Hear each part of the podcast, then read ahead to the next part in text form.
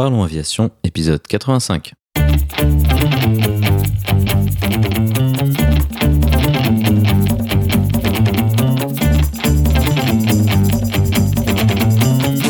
Parlons Aviation, le podcast qui parle de tout ce qui vole.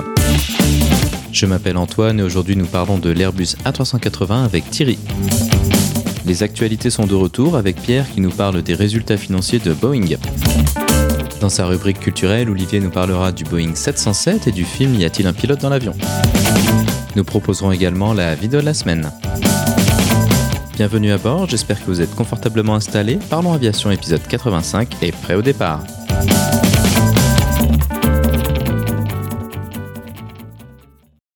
Bonjour et bienvenue dans le 85e épisode de ce podcast. Cette semaine, nous allons parler d'un avion qui a fait beaucoup parler de lui à cause de la crise du Covid-19. Je fais référence à l'Airbus A380 dont une immense partie de la flotte a été mise en stockage ou en démantèlement en 2020. Pour en parler avec nous, notre invité de la semaine est Thierry. Thierry est un pilote de ligne retraité ayant volé sur de nombreuses machines dont le Boeing 737, 747 et 777, mais aussi l'Airbus A320 et finalement l'A380. Il a fait partie du noyau de pilotes ayant mené l'introduction en ligne de cet avion. Il nous décrira son parcours puis nous expliquera ce qui l'a attiré vers le Super Jumbo. Nous irons en détail sur le pilotage et les aspects techniques de cet avion qu'on peut décrire hors proportion. Cela nous permettra d'évoquer l'impact de sa taille et de son poids sur le pilotage, mais aussi les nouvelles technologies qui ont été introduites. Ensuite, nous discuterons de son exploitation de manière plus large. Cela nous permettra d'évoquer les problèmes de charge utile, de dimensionnement d'aéroport, ainsi que de ses turbulences de sillage. Pour conclure, Thierry nous livrera son analyse sur le futur de cette machine exceptionnelle. Avant de se quitter, Olivier est de retour cette semaine, il nous parlera du Boeing 707 et du film Y a-t-il un pilote dans l'avion? Grande nouveauté cette semaine, les actualités sont de retour. Les auditeurs qui écoutent le podcast depuis ses débuts se rappellent peut-être que j'avais proposé une rubrique traitant de quelques actualités significatives au début. Au fur et à mesure du temps, cette rubrique a disparu car trop chronophage hélas. Cette fois-ci, c'est Pierre d'Informa Hero qui s'occupera de vous proposer son analyse de quelques éléments d'actualité. Comme d'habitude, vous trouverez plus d'informations sur les sujets évoqués pendant l'épisode dans la description. Vous la retrouverez à l'adresse parlonsaviation.com/85. Et maintenant, passons donc aux actualités avant de discuter avec Thierry.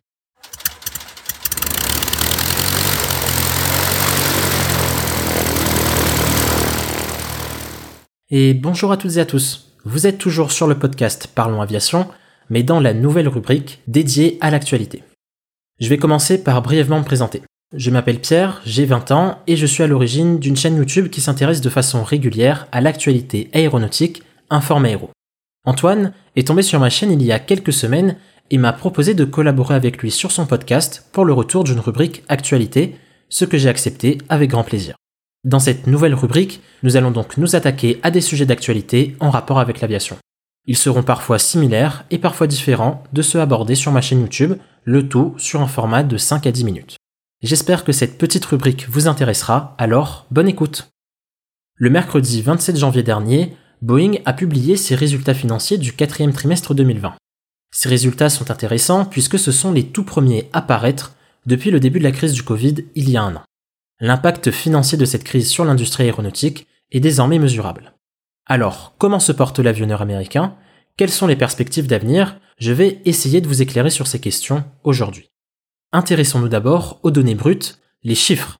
Concernant le chiffre d'affaires, c'est-à-dire l'argent encaissé par Boeing en 2020, on peut dire qu'il a montré une très bonne résilience en s'établissant à 15 milliards de dollars, ne descendant donc que de 3 milliards de dollars par rapport à 2019.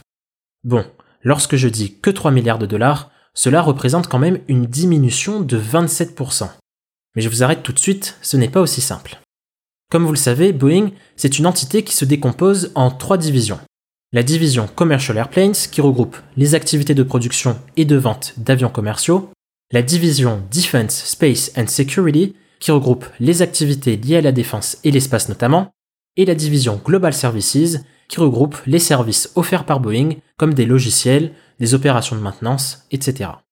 Lorsque l'on parle ici d'un chiffre d'affaires de 15 milliards de dollars, c'est 15 milliards de dollars, toutes divisions confondues. Car si on s'intéresse uniquement à la division Commercial Airplanes, on voit qu'en fait, le chiffre d'affaires y a diminué de 50%, passant de 32 milliards de dollars en 2019 à 16 milliards de dollars l'année dernière. C'est une division qui était déjà donc fortement impactée en 2019 à cause de nombreuses annulations accompagné d'une diminution générale des commandes de 737 MAX. La tendance n'a pas changé en 2020. Pour preuve, le carnet de commandes de l'avionneur a vu sa valeur diminuer de 100 milliards de dollars l'année passée. Les autres divisions, elles, se portent très bien, avec des variations très minimes sur la période. Le chiffre d'affaires, c'est bien beau, mais ce qui compte, c'est surtout le profit. Autrement dit, que reste-t-il une fois que toutes les charges, comme les coûts de production, les salaires, les taxes, etc., ont été soustraits au chiffre d'affaires? Pour Boeing, la réponse est rien du tout. On ne parle ici pas de profit, mais plutôt de pertes qui s'établissent à moins 12 milliards de dollars en 2020. Cela veut dire que Boeing a dépensé 12 milliards de dollars de plus qu'il n'a reçu d'argent sur cette année. Incroyable, non? En soi, ce chiffre reste correct, puisque l'année précédente, l'entreprise avait perdu 8 milliards de dollars. Alors, je sais, on continue à descendre, mais la variation annuelle reste plutôt faible par rapport au contexte actuel. Ici, c'est le même constat que pour le chiffre d'affaires. C'est encore la division Commercial Airplanes qui a du plomb dans l'aile, sur laquelle Boeing perd 14 milliards de dollars. Et bien entendu, les divisions Defense Space and Security et Global Services se portent toujours plutôt bien. La dernière chose à retenir de ces résultats financiers, c'est l'augmentation de la dette à long terme du constructeur. Multipliée par 3 en 2020, elle est passée de 20 milliards de dollars à 61,8 milliards de dollars. Cette augmentation, elle est due à de nombreux prêts contractés par Boeing pour l'aider à faire face à la crise du Covid-19.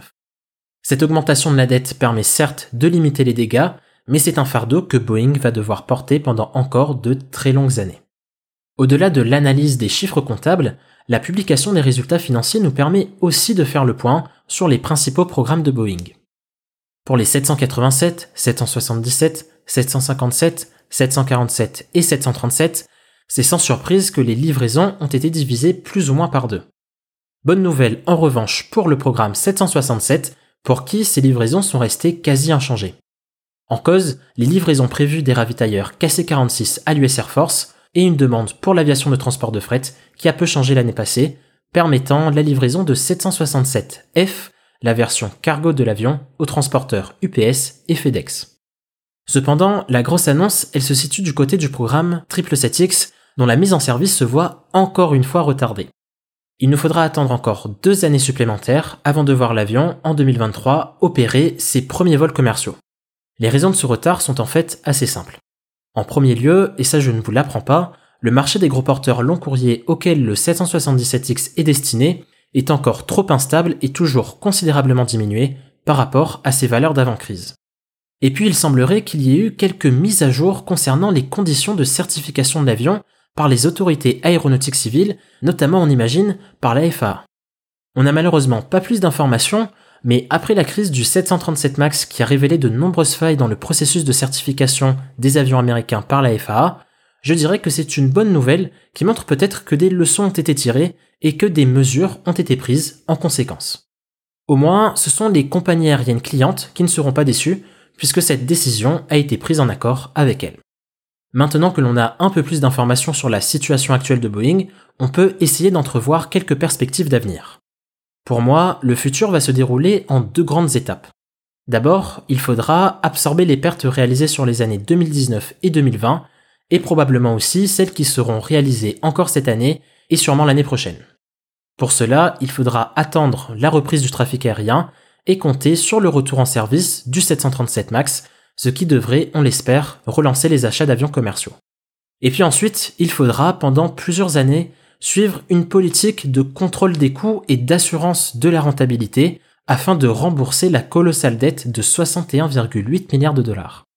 Bien entendu, cette politique ne devra en aucun cas être menée au détriment de la qualité de production. De toute façon, la débâcle du 737 MAX a bien prouvé que les deux ne pouvaient pas être dissociés. Un contrôle drastique des coûts au détriment de la qualité aura toujours plus d'impact financièrement que l'inverse ne l'aurait.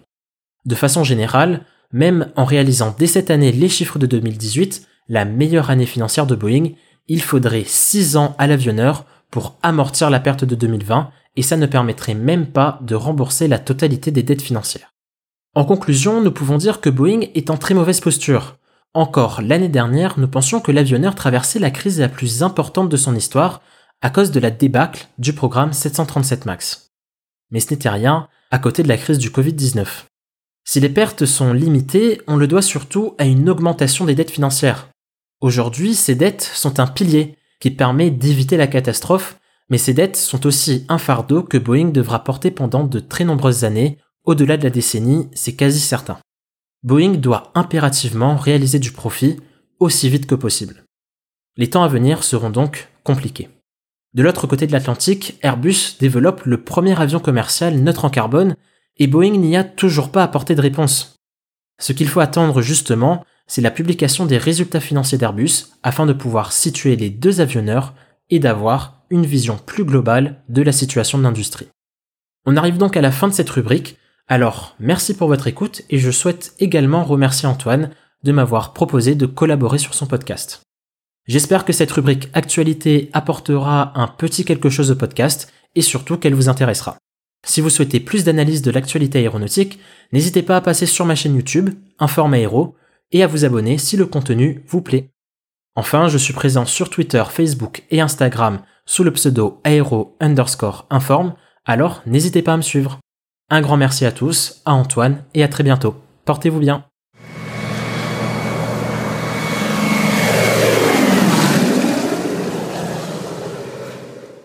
Bonjour Thierry et bienvenue sur Parlons Aviation. Peux-tu nous décrire ton parcours aéronautique? Bonjour Antoine.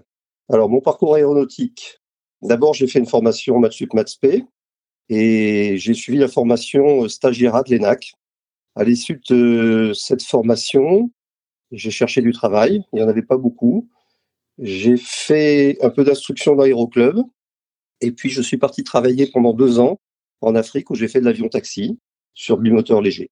Puis je suis rentré euh, en France où la compagnie nationale allait euh, acheter des Boeing 737. Là, j'ai pu y rentrer et donc j'ai volé sur euh, Boeing 737, Boeing 747 en tant que copilote. Après, j'ai eu le, la chance, le plaisir de faire du, de la 320. C'était les, pratiquement les débuts du 320 comme commandant de bord. J'ai volé sur A310 comme commandant de bord, comme Boeing 777 et ensuite, quand il est arrivé, sur 380.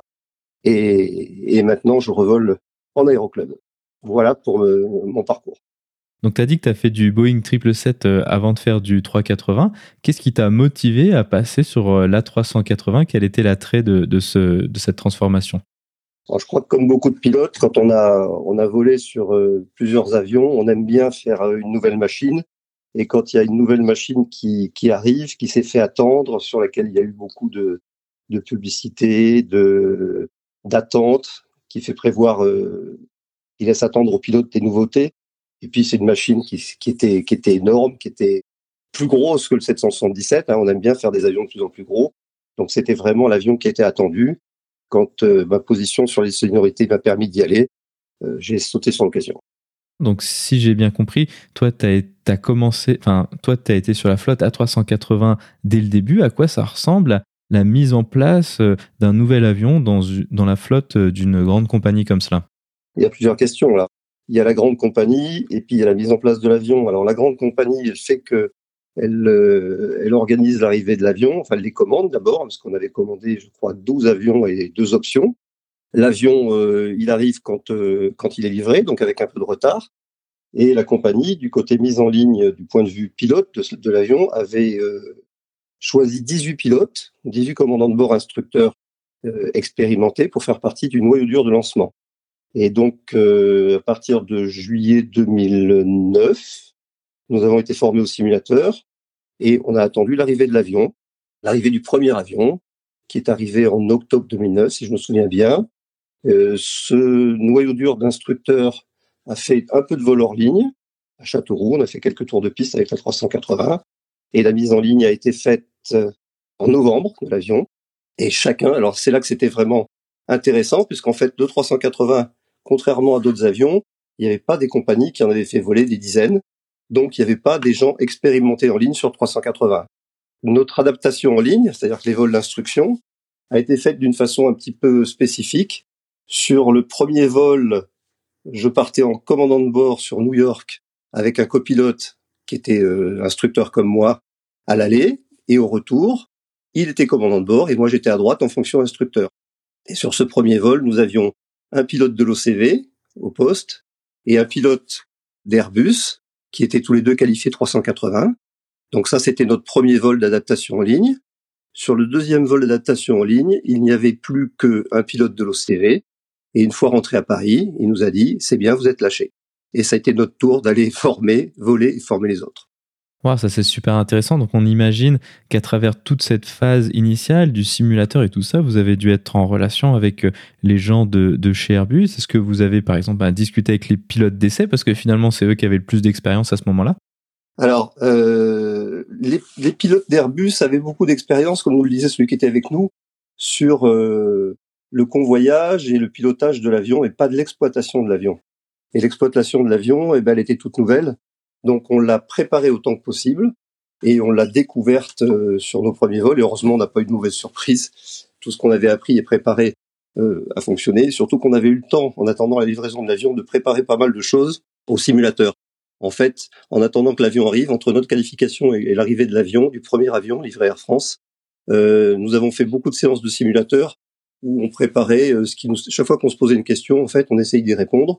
Et on avait euh, parmi nos, nos, pilotes de lancement du 380, on avait un pilote qui s'appelle Jacques, euh, qui lui connaissait très très bien le 380 et qui lui était l'interface avec Airbus. C'est par lui qu'en fait on avait toutes les euh, toutes les, lui et le chef pilote, bien sûr, aussi, on avait toutes les, les réponses aux questions qu'on se posait. La 380, en tout cas, quand on regarde son cockpit, la première chose qu'on voit, c'est que c'est un assez gros bond technologique par rapport à la famille, disons, 320, 330, 340, qui sont relativement similaires, en tout cas à première vue. Quels ont été les défis de l'apprentissage de la 380 alors euh, la ressemblance avec 330 et 340, je pourrais pas trop en parler parce que j'en ai pas fait. Avec le 320, je peux en parler un petit peu puisque j'en avais fait pas mal d'années avant. Et effectivement, déjà, c'est la logique Airbus, c'est euh, des, des, interfaces qui se ressemblent un petit peu. Donc, le fait d'avoir fait d'un Airbus avant euh, facilitait euh, l'acquisition euh, et l'apprentissage des systèmes qui étaient euh, sur le 380. Après les nouveautés, effectivement, il y avait énormément de nouveautés. quand on voit le cockpit, comme tu le disais tout de suite, bah, effectivement, ça paraît tout nouveau. Et après, il y a tout ce qui se voyait pas vraiment, comme le BTV, le radar, alors le BTV, c'est le Break to Vacate. Ça, c'est vraiment un outil euh, très utile qu'on a appris à utiliser, qui permet en fait de choisir la bretelle sur laquelle on va dégager. Et le freinage est optimisé, le freinage mécanique et le freinage, aérodynamique, de l'avion sont, euh, sont optimisés par les systèmes avions. Euh, le radar, on avait un radar météo aussi qui, est, qui était entièrement nouveau, hyper pratique, hyper précis, mais dont il fallait vraiment bien se servir pour pas avoir une fausse euh, idée de la situation. Après, il y avait des choses qui, quand on regarde le poste, se voyaient un petit peu comme les RMP, le Radio Management, Panel. Ça paraissait très simple et c'était entièrement nouveau et ça permettait de, des, affichages de, fréquences très précis, facilités. Mais les habitudes qu'on avait sur d'autres avions où le PF, le PNF, pardon, préparait l'affichage du PF, là, ça risquait de, de plutôt euh, générer des erreurs que d'aider. Donc il y avait vraiment des de nouvelles choses à appréhender. Parmi les choses qui se voient quand on regarde le cockpit, il y avait le HUD. Alors le HUD, c'est pas un outil euh, nouveau, mais par contre son utilisation sur des avions de ligne est pas très fréquente, l'est un petit peu plus maintenant, et c'était une nouveauté qu'il a fallu aussi apprendre à l'utiliser. Donc en fait, on voit qu'en fait toutes les toutes les nouveautés de l'avion, il y en avait vraiment euh, pas mal. On les a découvertes petit à petit euh, au cours de la qualif et auprès au cours de l'utilisation. Il y a des choses qu'on a découvertes, par exemple, euh, l'avion au roulage. Alors on l'a découvert parce que bah, c'était pas appris pendant la qualif sol. Si on le lâche, on, lâche les pieds, l'avion garde son cap au roulage et il, roule tout droit tout seul. Voilà des, des, des petites choses qu'il a fallu découvrir et apprendre à tout le monde.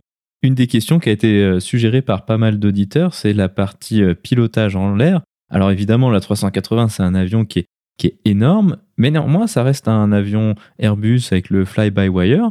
Est-ce que ça se pilote du coup comme un A320 parce que l'électronique fait l'abstraction ou est-ce que c'était quand même un petit peu particulier?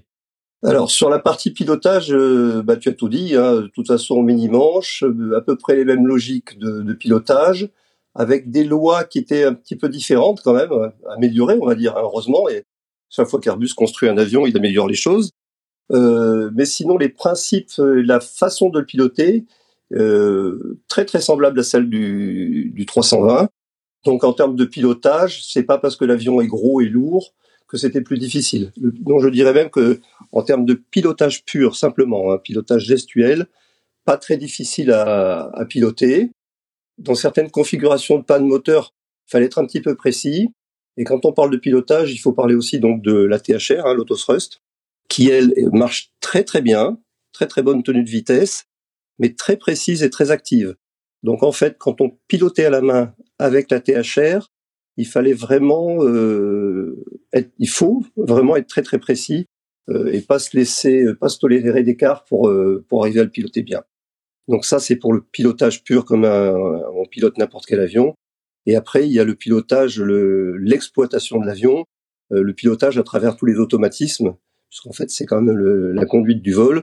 Et là qui était vraiment extrêmement intéressante avec tous les outils qu'on avait, toutes les possibilités, les automatismes, des PA qui étaient simples à enclencher, et des modes en particulier, je pense, pour, euh, pour les approches, le FLS, qui fait qu'on transforme pratiquement n'importe quelle approche en, en ILS. C'est un petit peu simplifié ce que je dis, mais ça, ça ressemble un peu à ça. C'était vraiment euh, un outil très très agréable. Là, je dis outil, je dis plus avion, hein, parce qu'en fait, c'est utiliser les systèmes, un outil très agréable à, à utiliser. Un des aspects d'un gros avion comme ça, on peut imaginer, c'est tout ce qui est la partie euh, inertie et éventuellement la décélération pour l'approche. Est-ce que ça, ça posait des problèmes particuliers ou est-ce qu'une fois de plus, euh, aérodynamiquement, c'était cohérent et donc à peu près similaire avec les autres avions que tu as pilotés? Alors, euh, l'inertie, eh ben, en fait, les, lois de pilotage et les, outils mis à notre disposition font que on la sentait pratiquement pas l'inertie et qu'il fallait, c'est un avion, il fallait réfléchir, il faut réfléchir pour le piloter parce que la masse, on l'oublie complètement. On est à 560 tonnes, on s'en rend pas compte. Je vais commencer par le roulage. Le roulage, euh, si on partait à 515 tonnes avec quatre moteurs, il fallait un petit peu pousser sur les moteurs. Si on roulait sur deux moteurs, qui était une possibilité qui nous était offerte et qui permettait d'économiser beaucoup de carburant, euh, il fallait pousser un petit peu plus sur les moteurs et là on se rendait compte de la masse. Mais dès que l'avion roulait, et s'il n'y avait pas des, des conditions de, de, pente, de taxiway, etc., la masse on l'oublie. Et la masse on l'oublie en l'air aussi. Donc il fallait vraiment euh, réfléchir pour piloter cet avion-là, pour l'exploiter faut réfléchir parce qu'on partait à New York à 400 tonnes, on partait à Tokyo, on était à 530 tonnes, on n'avait pas le même avion. Mais ça ne se sent pas vraiment au pilotage. Et la décélération, au point de vue aérodynamique, là aussi, quand même, Airbus a vraiment bien amélioré. On a vraiment un, très bel avion avec euh, un rapport poids poussé, une très belle aile. Euh, c'est un avion qui décélérait pas beaucoup. Donc, il fallait vraiment bien préparer son approche et penser à la décélération avec des aérofreins qui étaient efficaces, mais pas trop non plus. Donc, effectivement, la décélération était presque un problème. Euh, j'ai parlé un petit peu du roulage. Le roulage, c'était une partie euh, vraiment très euh, délicate et intéressante de l'utilisation de cet avion à cause de ses dimensions. Parce qu'on pense, on, dit gros avion, poids, nombre de passagers, etc. Et c'est un avion qui fait pratiquement 80 mètres sur 80 mètres. Et 80 mètres d'envergure, ben, il y a des endroits où ça passe pas. Ce qui fait que dès le début, on avait des plans spécifiques de roulage. On avait des plans de roulage des aéroports qui étaient euh, standards, on va dire, ceux qui sont à la disposition de tous les avions, et on a été obligé de customiser des plans pour le 381 avec les taxiways qui étaient qui étaient autorisés pour nous et euh, les pistes qui étaient autorisées pour nous aussi, parce que si des taxiways ne sont pas autorisés, ça veut dire que certaines pistes ne sont plus utilisables si on peut pas les dégager. Ce qui fait que sur des terrains comme New York, on a au début on pouvait pas utiliser toutes les pistes et pendant très longtemps encore jusqu'à la fin la 31 droite nous était interdite euh, Los Angeles, il y a une piste qui n'était pas autorisée, ce qui fait que quand on va, les réflexes habituels des gens qui disent tiens on va sur un terrain, il y a quatre pistes, c'est bien, on est tranquille. Ben nous, il y en avait plus que trois ou plus que deux, ça dépendait des terrains. Donc la dimension de l'avion était vraiment euh, au sol, l'exploitation au sol était vraiment euh, contraignante. Est-ce que ça, c'est quelque chose qui était euh, coordonné avec les contrôleurs aériens? Est-ce que ah, y avait eu de sortes de, réunions avec la compagnie? Quel était le niveau de préparation? Ah, puis on imagine que les problèmes qui se posent au taxiway, ça va aussi se poser euh, en termes de, de portes, euh, de jet bridge et, tout ça. à quel point est-ce que tout ça a été un problème lors de l'exploitation de l'avion? Bah, Chaque fois qu'il y avait une ouverture de ligne, tous les services de la compagnie préparaient toutes les, phases. Hein, donc depuis le, départ, embarquement, roulage, vol, approche et atterrissage, donc avec les pistes utilisables, avec les performances, euh, distance d'atterrissage, etc. et roulage au sol aussi. Donc effectivement, il y avait une coordination entre les services de la compagnie et euh, les terrains qu'on allait utiliser. Ce qui fait que sur les destinations, c'était pas trop problématique. On tombait toujours sur le cas particulier qui est pas prévu. je pense au roulage, l'espacement, les, les marges entre bout d'aile d'un 380 et d'un autre avion qui se croise étaient vraiment réduites. New York, je vais encore parler de, de, de, ce terrain quand même qui était un de nos terrains les plus pratiqués. Quand on roulait sur les taxiways Alpha et Bravo et qu'on croisait un 747-400, c'était autorisé, ben, il fallait bien rouler sur le trait et se dire que ça passait. C'était vraiment quelque chose de très impressionnant. Donc, mais là, on sait que ça passe. Par contre, dès qu'il y avait un petit virage ou un avion qui était en train de quitter le taxiway, là, contrairement aux autres avions où on sait que ça passe, il y a des fois où on avait le doute. Et quand on avait le doute, la seule solution, c'était de s'arrêter et de demander à une voiture de venir voir s'il y avait les marges. Donc, c'était vraiment, bien que ce soit préparé, il y avait toujours un petit cas de figure où il fallait faire attention. Alors, ce que tu décris là, c'est valable pour les destinations que vous aviez l'habitude de, fréquenter. Néanmoins, euh, on est obligé évidemment de prévoir des, terrains de dégagement et on imagine que pour avoir des terrains qui peuvent accueillir cet avion-là bah, un peu euh, à travers le monde, là c'était plus compliqué. Est-ce que ça c'était une contrainte de l'exploitation de cet avion? Alors au début oui, ça a été effectivement une contrainte. Il y avait peu de, de, terrains dont on était sûr, j'allais dire, euh, qui, pouvait, qui pouvaient recevoir le 380. Et en fait, il y en avait qui pouvaient le recevoir, mais on n'en était pas sûr. L'étude n'avait pas été faite. Donc, ce qui fait que, effectivement, au lancement de l'avion, les terrains qu'on avait qualifiés de 380 n'étaient pas très très nombreux. Ils étaient listés. On avait euh, sur notre préparation, sur notre documentation de vol, on avait la liste des terrains euh, qui permettaient d'accueillir le 380 on avait une liste des terrains spécifiques hein, parmi tous les listes de terrains qui étaient étudiés par la compagnie. Bon, je vois Amsterdam était à 380.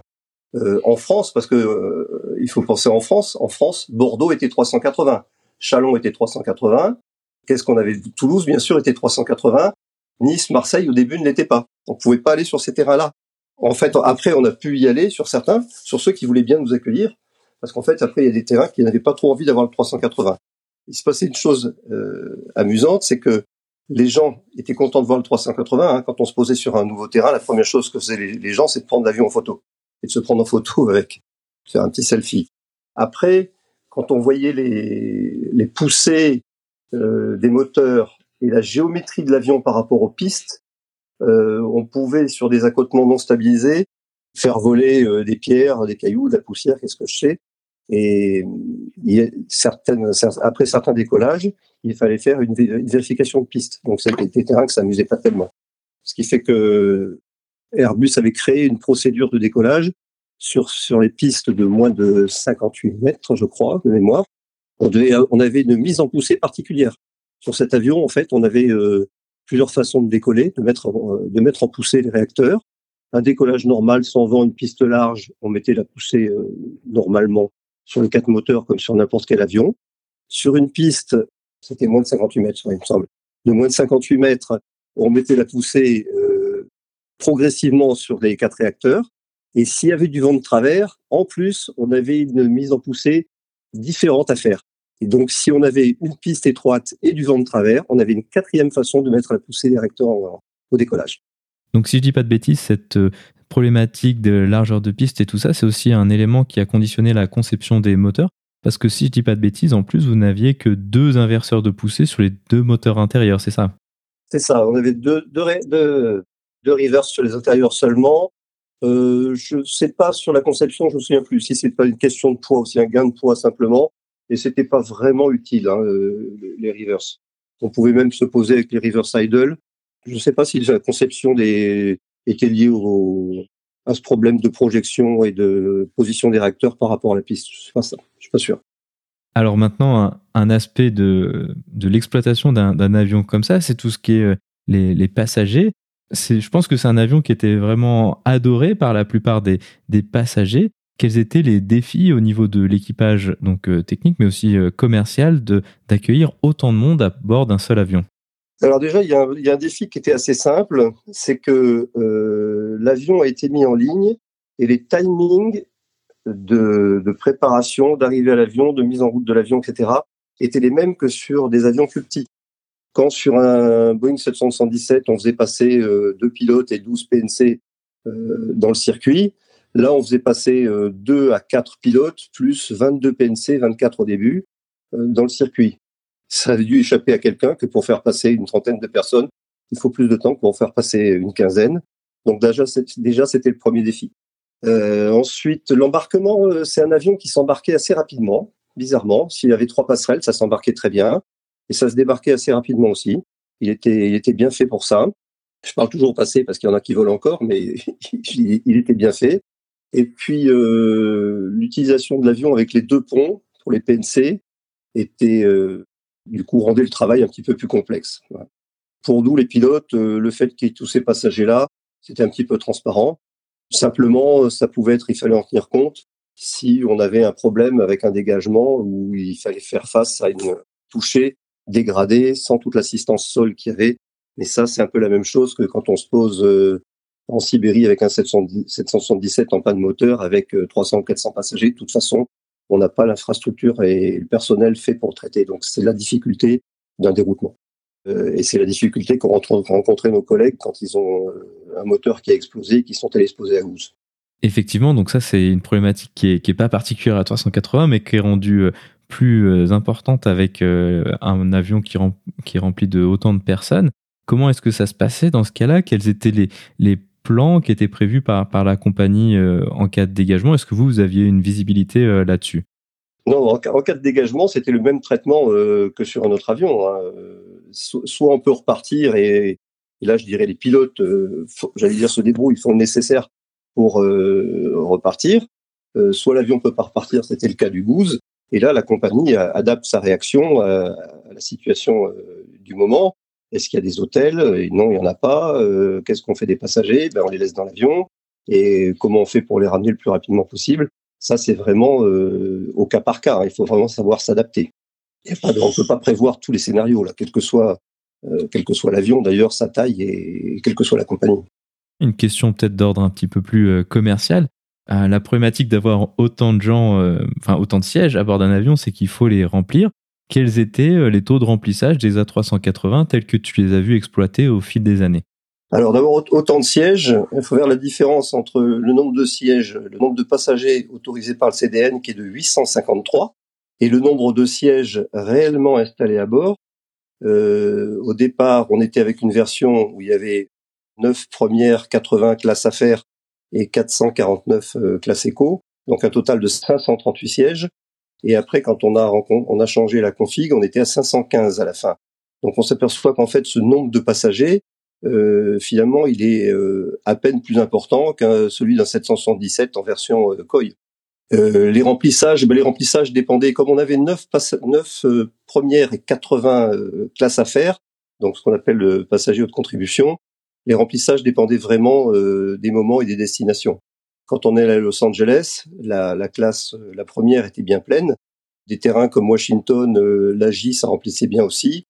Ensuite, les coefficients de remplissage par, par destination, je pourrais pas les dire vraiment, mais donc sur la sur la fin, on remplissait vraiment bien bien cet avion. on avait du plus de 80% de coefficient de remplissage. Une des raisons de l'énorme succès du Boeing 777, euh, par exemple, que tu as mentionné plusieurs fois, c'était sa capacité de, de soute avec leur, la possibilité d'emporter bah, pas mal de, fret, en plus des bagages des, passagers. On a souvent entendu que la 380 était un peu limitée sur cet aspect. Qu'en était-il du point de vue pilote? Est-ce que vous étiez souvent limité soit par la masse maxi soit par les masses maximales, soit par le volume de soute? Alors effectivement, c'est peut-être le problème de de la 380, c'est son poids. Sa masse de base euh, en exploitation pour le faire voler était de l'ordre de 293 tonnes. Pour un maxi au décollage de 560, euh, qu'on pouvait faire varier administrativement pour euh, limiter les taxes de survol, mais on s'aperçoit que ces chiffres qui sont super parce qu'ils sont gros, ils sont impressionnants, on pouvait mettre jusqu'à 254 tonnes de carburant dans l'avion aussi. Voilà, c'est énorme. Mais on fait quoi? L'avion, il consomme 12 tonnes en moyenne à l'heure à peu près. Quand on voit la masse maxi à l'atterrissage qui est de 386 tonnes, c'est une des rares que je sache par cœur. 386 tonnes, c'est plus lourd qu'un 777 au décollage. Eh bien, la masse maxi offerte de charge, c'était de l'ordre de 72 tonnes. Et quand on amenait 63 tonnes, nous, on était contents. Des charges de 50, 50 euh, tonnes, 58 tonnes étaient euh, fréquentes. Et effectivement, bah, là-dedans, bah, si on compare au 777, c'est moins performant en port de charge. Le, sur le fret, au début, ça posait pas mal de problèmes parce que cet avion n'est pas fait pour emmener du fret. Mais après, euh, la compagnie s'est adaptée à changer ses façons de, de, charger et on, on, a quand même rempli nos, nos soutes avec un peu de fret. Mais effectivement, moins performant que le 777 pour ça. Cet avion, en fait, là, avec la, la config qu'on avait, était rentable parce qu'il permettait d'amener des passagers aux contributions en, en, première et en classe affaires. Maintenant, si on n'avait pas de, de, première et pas de classe affaires et pas de fret, là, il devient pas très rentable. Également, un aspect technique de la 380, c'est que ça a été euh, un des premiers Airbus à avoir des commandes de vol électriques par rapport au 320 où par exemple les commandes de vol sont certes fly-by-wire mais, mais hydrauliques. Qu'est-ce que ça a changé au niveau des systèmes euh, pour, euh, pour les pilotes? Ah là là, la question piège, elle est loin ma qualif. elle est loin. Alors, effectivement, les commandes de vol, commandes de vol électriques avec euh, un mini-manche, des calculateurs, très redondants. Et je pense qu'il faut retenir ce mot de redondant avec le 380 et euh, au bout euh, des commandes de vol hydroélectriques. Et alors là, c'est d'un compliqué. Il y a de l'hydraulique, il y a de l'électricité. On a tout ça sur les pages, euh, les pages système de l'avion. Et en fait, ce que ça, ce que ça a changé pour nous, c'est qu'on pouvait avoir des pannes extrêmement complexes, avoir des pannes qui semblaient énormes sur d'autres avions, sans que ça ait vraiment beaucoup d'impact sur le pilotage. Exemple, on perd deux systèmes hydrauliques, alors là, sur n'importe quel autre avion, c'est la catastrophe. Hein. C'est ben là, si on perd les deux systèmes hydrauliques, s'ils se vident hein, simplement, bon, bah, l'avion il continue à voler. Bon, après avec des limitations, des, des restrictions, mais il continue à voler. Et c'est pas le pilotage de l'avion qui lui est un tout petit peu dégradé qui pose problème. C'est plutôt après la gestion du vol, c'est de savoir où est-ce qu'on va, comment on va dégager, parce que si certaines commandes de vol ne sont plus plaquées, l'avion consomme un petit peu plus, et, et c'est là qu'il faut faire un petit peu attention. Mais donc vraiment, euh, c'est le souvenir que j'en ai, c'est que toute cette redondance dans les systèmes de commande de vol fait qu'on était relativement tranquille. Et le relativement, je dis relativement tranquille, c'est parce qu'il faut, il fallait pas se dire quand on avait une panne, ok c'est bon, tout est facile. Il fallait se méfier de ce qu'il y avait à faire derrière. Mais euh, c'était vraiment grandement, grandement facilité. Également au niveau du pilotage, il y a un autre aspect qui avait été euh, très euh, popularisé au moment du, du 747, c'est la hauteur du cockpit par rapport au sol. Est-ce que ça, ça demande euh, une certaine habitude par rapport au 777 ou aux autres avions que, que tu avais fait avant? Alors là, c'est un peu comme le 747. La première fois qu'on monte l'escalier pour arriver en haut du 747, on est complètement affolé, on se dit mais où est-ce que je vais? Est-ce que je vais arriver à arrondir cet avion? Et une fois qu'on est au poste, ben, c'est bien conçu. C'est fait que c'est fait de telle façon que ben, finalement on l'arrondit à peu près où il faut. Alors les premiers, ça tâtonne peut-être un petit peu au début, mais euh, ça marche bien. Sur 747, il y avait le mécanicien qui lisait la sonde. Ça permettait aussi de savoir où on en était. Sur euh, 380, il y a des annonces de radio-sonde automatique. Et, et, en fait, non, c'est pas très compliqué à faire. Ça vient très très vite. En un, ou deux atterrissages, on le fait euh, en vol plus facilement que 300 euh, qu'au simulateur, à tel point que on est quand même passé à, une formation entièrement au simulateur et les pilotes venaient voler sur 380 sans avoir fait de vol hors ligne. Donc premier atterrissage en ligne après 8 heures de vol pour aller à New York avec des passagers. Et eh ben ça posait pas de problème. Donc ça, ça nous permet de faire une petite parenthèse sur euh, l'instruction que toi tu as faite euh, sur 380. Quels étaient les, points qui posaient problème aux, personnes et qu'est-ce qu'ils recherchaient en venant sur la 380 Qu'est-ce que venaient chercher les gens sur la 380 Alors, euh, il y avait différentes motivations. Il y avait, euh, bon, faut pas se voiler la face. Euh, c'est un avion qui est payé, euh, on est payé à la masse vitesse. C'est un avion qui était beaucoup plus lourd, donc la prime de vol était supérieure. Il y en a qui sont venus chercher un salaire supérieur.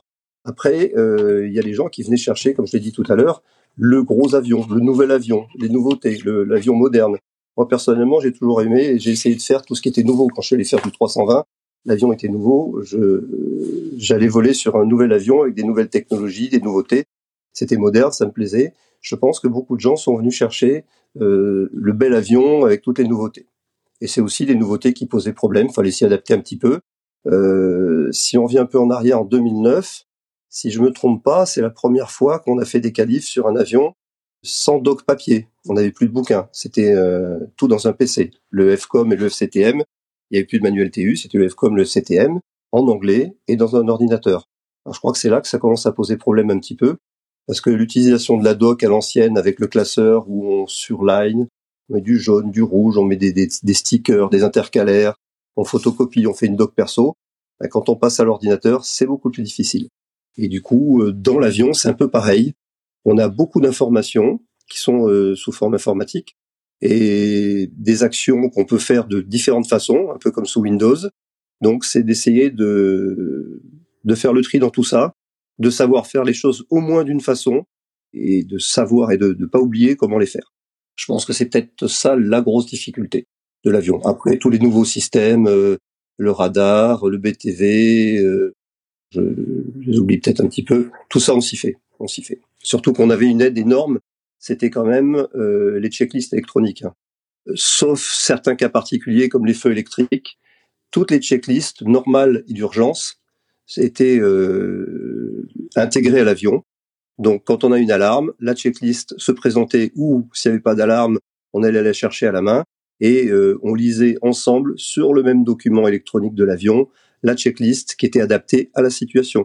C'est-à-dire que si on avait une pompe hydraulique en panne, l'avion nous présentait la checklist de cette pompe hydraulique-là, et pas comme dans un manuel qui vous disait c'est la pompe 1, 2, 3 ou 4, et à nous de pas nous tromper. Alors ça, c'est très intéressant, les checklists électroniques telles que tu les mentionnes. On avait fait un épisode avec un de tes euh, collègues sur le, Boeing 777 et lui euh, nous avait parlé de cette euh, checklist électronique sur Boeing qui était assez bien conçue. Et par contre, c'est quelque chose qui, était, qui est également présent sur l'A320 avec les CAM, mais les CAM, c'est probablement une version plus basique de ce que vous aviez sur 380. Qu'est-ce que ça a changé par rapport à l'ECAM sur A320, ce que vous aviez sur A380 alors celle du 320, je m'en souviens plus bien, mais il me semble qu'il y avait encore des checklists papier sur 320, ou alors c'était peut-être un choix d'exploitation. Mais en tout cas, sur le 380, c'était vraiment beaucoup plus abouti, beaucoup plus complet.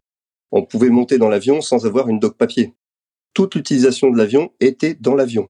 Euh, je dis à part quelques cas rares et exceptionnels comme le, fumée électrique où on avait encore un QRH, tout était vraiment euh, alors je ne veux pas dire mâché, hein, c'est pas du travail mâché parce que c'est aussi une façon différente d'utiliser le système avec des codes couleurs euh, comme le fait Airbus, mais euh, c'était vraiment beaucoup plus complet et si on bien bien méthodique, bien bien rigoureux, un traitement de panne assez facilité, même sur les pannes complexes. Maintenant, revenons-en peut-être un peu aux destinations qui étaient desservies par la 380. Quelles étaient les, tes destinations préférées? Quelles étaient les particularités de ces destinations par rapport aux autres réseaux?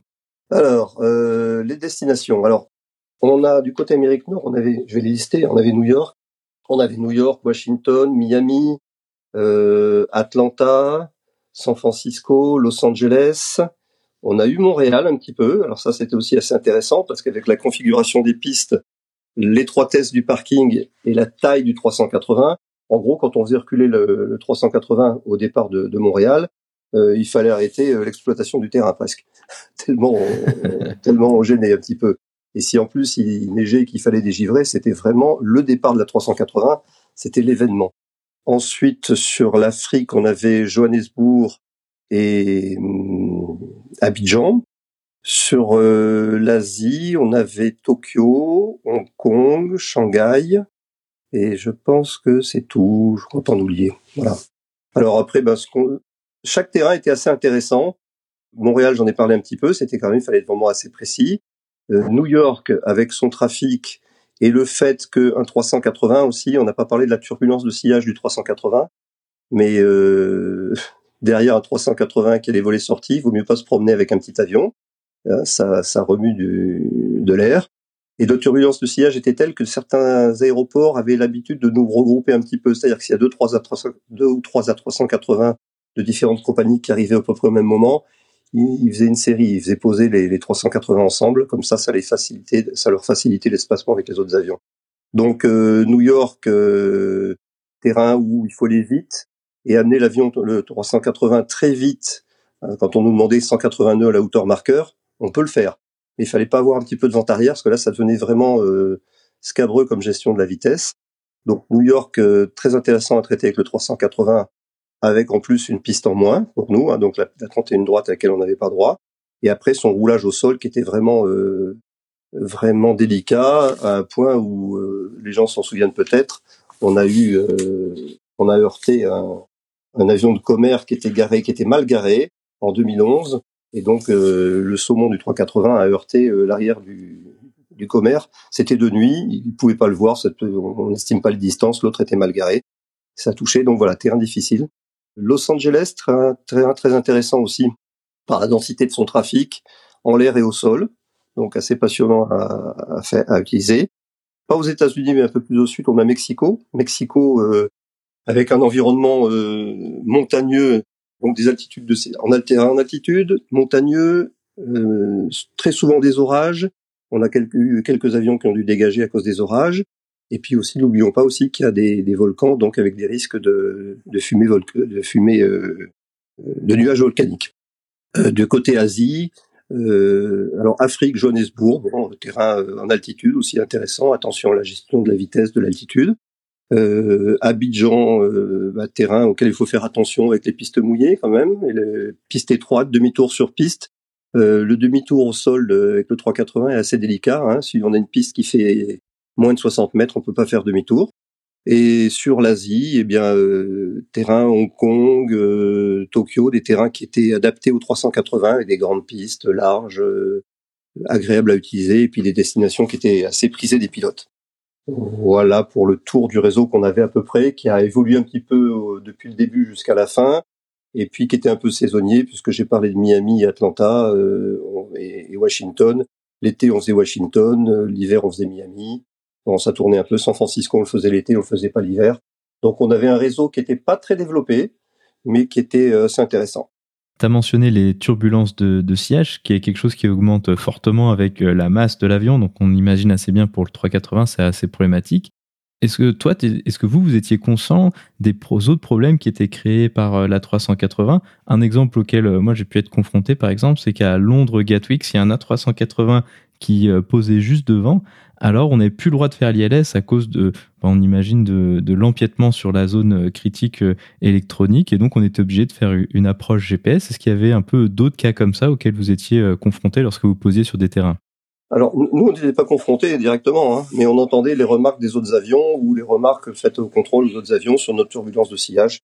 Euh, voilà, mais nous, on n'était pas vraiment directement confrontés. C'était les autres qui étaient impactés. Si on commence à se diriger vers la conclusion, quelles anecdotes et moments forts retiendras-tu de ton passage sur A380? Alors, les, moments forts, depuis le début, là, on parle de la taille de l'avion, de son poids, de sa masse, enfin, de l'avion lui-même. En fait, faut, faut pas oublier le côté humain quand même. C'est vraiment euh, un point important. Déjà, la première fois qu'on rencontre son équipage PNC et qu'on fait un briefing à plus d'une vingtaine de stewards et d'hôtesses, voilà, bah, tu vois, ça te fait rire. Euh, on n'est pas avec quatre personnes à qui on s'adresse directement. Donc déjà, la communication n'est pas la même. On a euh, pratiquement une petite salle de classe en face de soi et c'est plus difficile de, communiquer sans oublier quelqu'un, sans, sans manquer euh, quelqu'un qui se sent pas très bien, etc. C'est beaucoup plus compliqué.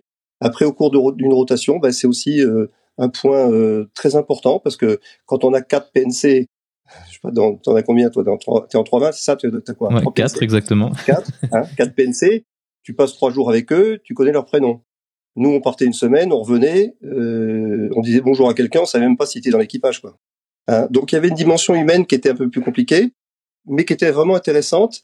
Humaine avec les passagers aussi, qui était très intéressante parce que les gens découvraient, aimaient cet avion, adoraient cet avion en moyenne, euh, parce qu'il était calme, parce qu'il était silencieux, parce qu'avec le gros volume de la pressu, on avait une pressu qui marchait vraiment très très bien les performances de l'avion étaient telles que monter pour, pour traverser, pour aller à New York, mais le premier niveau, c'était le niveau 380.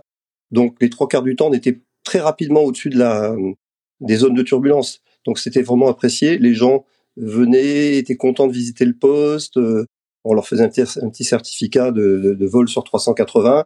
Il y avait vraiment du, du plaisir. C'est un plaisir aussi que beaucoup de gens au sol, des mécaniciens, des, des, des escales avaient de travailler avec le 380, même si eux, ça leur pouvait leur poser des grosses difficultés parfois. Hein. Quand il y avait un retard, euh, un 380 qui arrivait en retard à Miami, il n'avait pas son, parking habituel puisqu'il était pris par Lufthansa. Donc il fallait le traiter l'avion autrement. Donc ça posait de gros problèmes euh, d'exploitation au sol quand il y avait des irrégularités.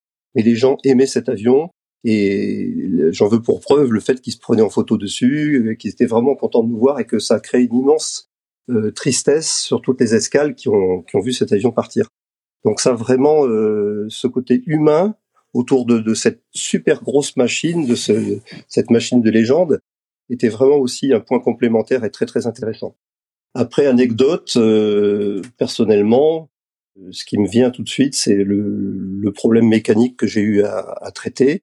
Décollage d'Abidjan, on arrive en croisière et là, juste avant d'arriver au niveau, on a eu un pompage moteur qui s'est traduit par une énorme explosion, puisque la première, ce qui m'est venu tout de suite à l'idée, c'était une bombe. Et en fait, on a un moteur qui a, qui a serré. Si j'utilise ce mot-là, parce qu'en fait, euh, ça a explosé dedans, c'était vraiment euh, de la bouillie. Bon, bah, euh, on s'est mis en, palier. Et puis, euh, après avoir fait le point sur euh, toute la situation, on a décidé de revenir se poser à Abidjan. Et là, à 2 heures du matin, ben, nos 500 et quelques passagers, on les a débarqués dans le calme et on est allé se coucher après avoir euh, ramené l'avion, euh, j'allais dire en bon état, sauf le moteur, et un peu plus d'une heure de vol, je crois, sur un sur un moteur, sur euh, pardon, sur avec un moteur en panne. Et, tout ça, ça s'est bien passé. Après, bon, il y avait quelques remarques sur Internet qui étaient un petit peu amusantes, mais ça s'est très bien passé. Ça, c'est vraiment un très très bon souvenir, un souvenir important, un très bon souvenir. Donc la 380 est désormais sortie de la flotte de la compagnie dans laquelle tu volais. que sont devenus la plupart de tes collègues? Suite à la fermeture de cette flotte, hein, vers quels avions et quels horizons sont-ils allés? Alors, avant de parler des collègues, on va parler de l'avion, puisque c'est ça dont on parlait. Que sont devenus ces avions? Bah, Ces avions sont euh, partis, il y en a deux qui sont à Teruel en Espagne. Ensuite, il y en a un qui est en Irlande, un seul qui reste à Roissy en attendant d'être convoyé, les autres sont à Lourdes en attendant un miracle. Euh, pour euh, mes collègues, eh ben, il y en a un certain nombre qui sont partis à la retraite puisqu'il leur restait peu de temps euh, avant d'arriver à la butée, la butée d'âge. Et une grande partie donc de commandants de bord sont restés et sont en ce moment en transformation sur une autre machine. Et pour les copilotes, il y en a une bonne partie qui sont en stage commandant de bord et les autres qui sont reclassés sur d'autres machines. Donc la 380 n'a hélas plus tellement d'avenir dans la compagnie dans laquelle tu euh, pilotais toi, mais néanmoins, euh, il y a encore un certain nombre d'A380 qui vont voler à travers le monde. Comment est-ce que toi tu vois l'avenir de, de, cet avion ou de, ce qu'il en reste, disons? Alors il y a ce que j'aimerais, ce que j'aimerais c'est qu'il vole. Et puis après, quand on voit le, le, contexte euh, et le fait que du côté d'une compagnie aérienne, un avion c'est fait pour, pour gagner de l'argent, je pense que le 380 euh, dans, la, dans le contexte du Covid actuellement, il vole pas, il peut pas voler, il n'est pas intéressant. Il faudrait vraiment qu'il y ait une situation d'urgence pour euh, les remettre en ligne. Et ensuite, quand on voit des avions comme le 350, leur performance, le nombre de passagers qui peuvent emporter, qui arrivent, euh, je pense que malheureusement, le 380, le 380 n'a plus beaucoup d'avenir en ligne. Ainsi se conclut donc cette discussion. Thierry, merci beaucoup d'avoir accepté de venir sur le podcast pour nous parler de l'A380 et de son exploitation. Eh bien, c'était avec plaisir, Antoine. Au revoir.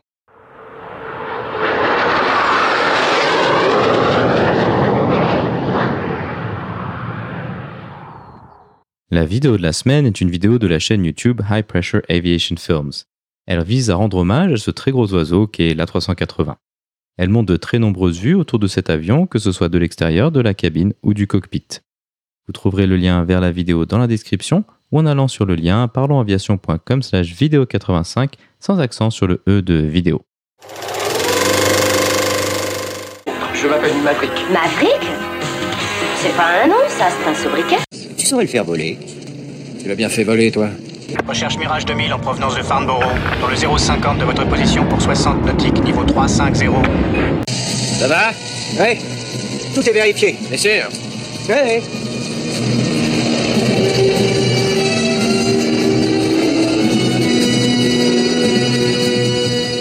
Bonjour à tous et bienvenue dans l'épisode 11 de Avion légendaire où je vous parle très sérieusement du Boeing 707 et où on va se lâcher un peu avec le film Y a-t-il un pilote dans l'avion? J'avoue que j'ai jamais vu ça et je me pose un certain nombre de questions. Bon ben on va tâcher d'y répondre. Alors le Boeing 707 est un avion de ligne quadriréacteur produit entre 1958 et 1979 et qui a volé jusqu'au début des années 2000.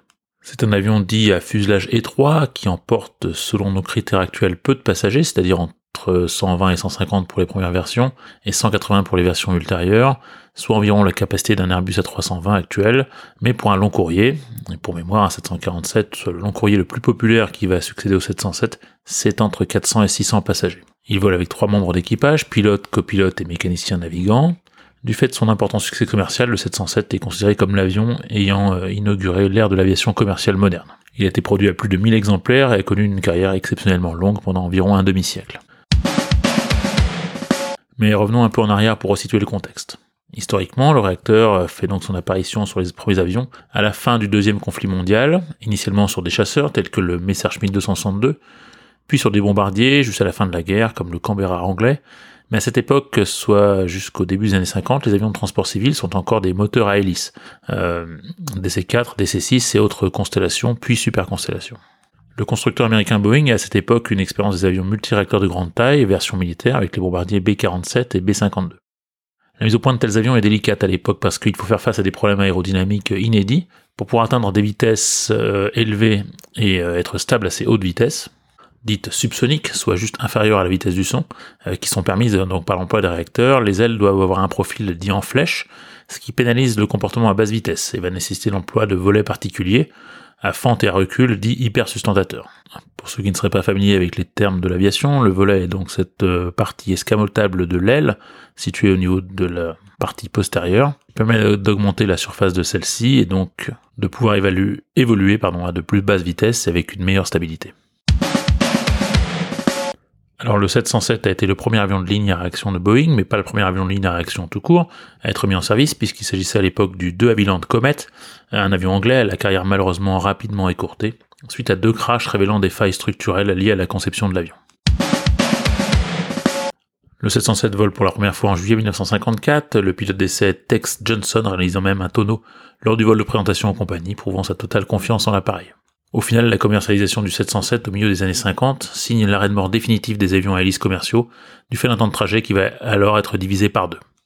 En octobre 1955, la compagnie Panam en a déjà commandé 45 exemplaires, et le premier Boeing 707 effectue son premier vol sous ses couleurs le 26 octobre 1958 entre New York et Paris.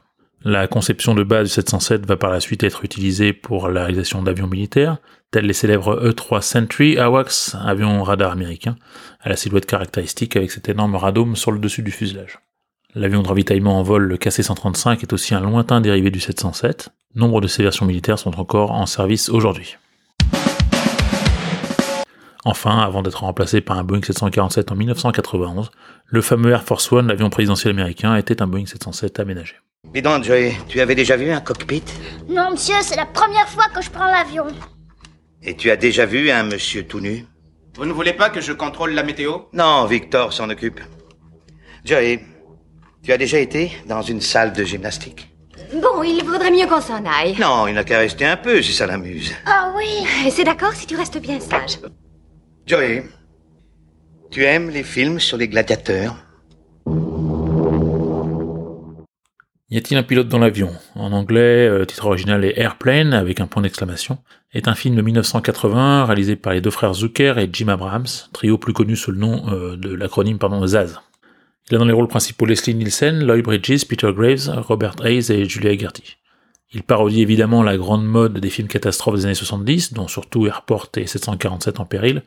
Mais en fait, il s'agit d'un remake parodique, mais très fidèle jusqu'au nom des principaux personnages d'un film de 1957 qui s'appelle Alors Zéro, et qui raconte donc comment, à la suite d'une intoxication alimentaire, un vol se retrouve sans pilote et que l'un des passagers se retrouve en commande. Ce film a été un énorme succès, je vous parle pas de Alors Zéro, mais de Y a-t-il un pilote dans l'avion? A même connu une suite quelques années après, une version un peu plus space opéra. Il a surtout inauguré une nouvelle forme de cinéma d'humour parodique décalé, qui va être décliné ensuite au film policier, avec la série Y a-t-il un flic, Y a-t-il un flic pour sauver la reine, etc. Et au film d'action comme Hot Shot et ainsi de suite.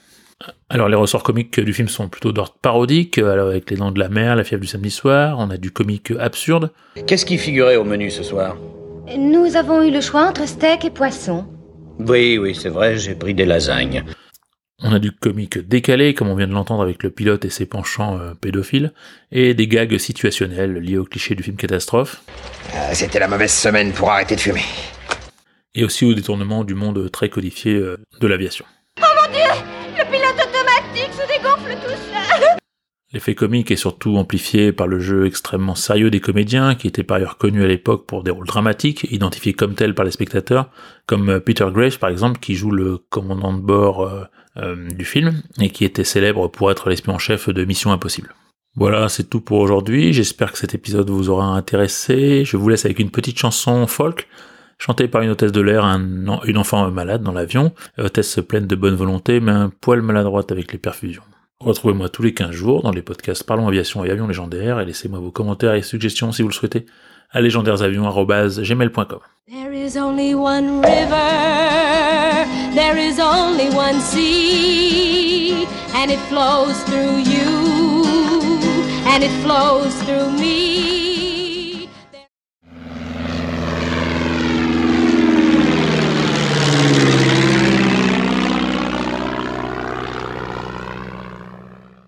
Ainsi se conclut donc le 85e épisode de ce podcast. J'espère qu'il vous a plu et je vous invite à vous abonner sur votre application de podcast favori. Également, n'hésitez pas à laisser un avis 5 étoiles sur iTunes, ce qui permettra à d'autres personnes de découvrir ce podcast.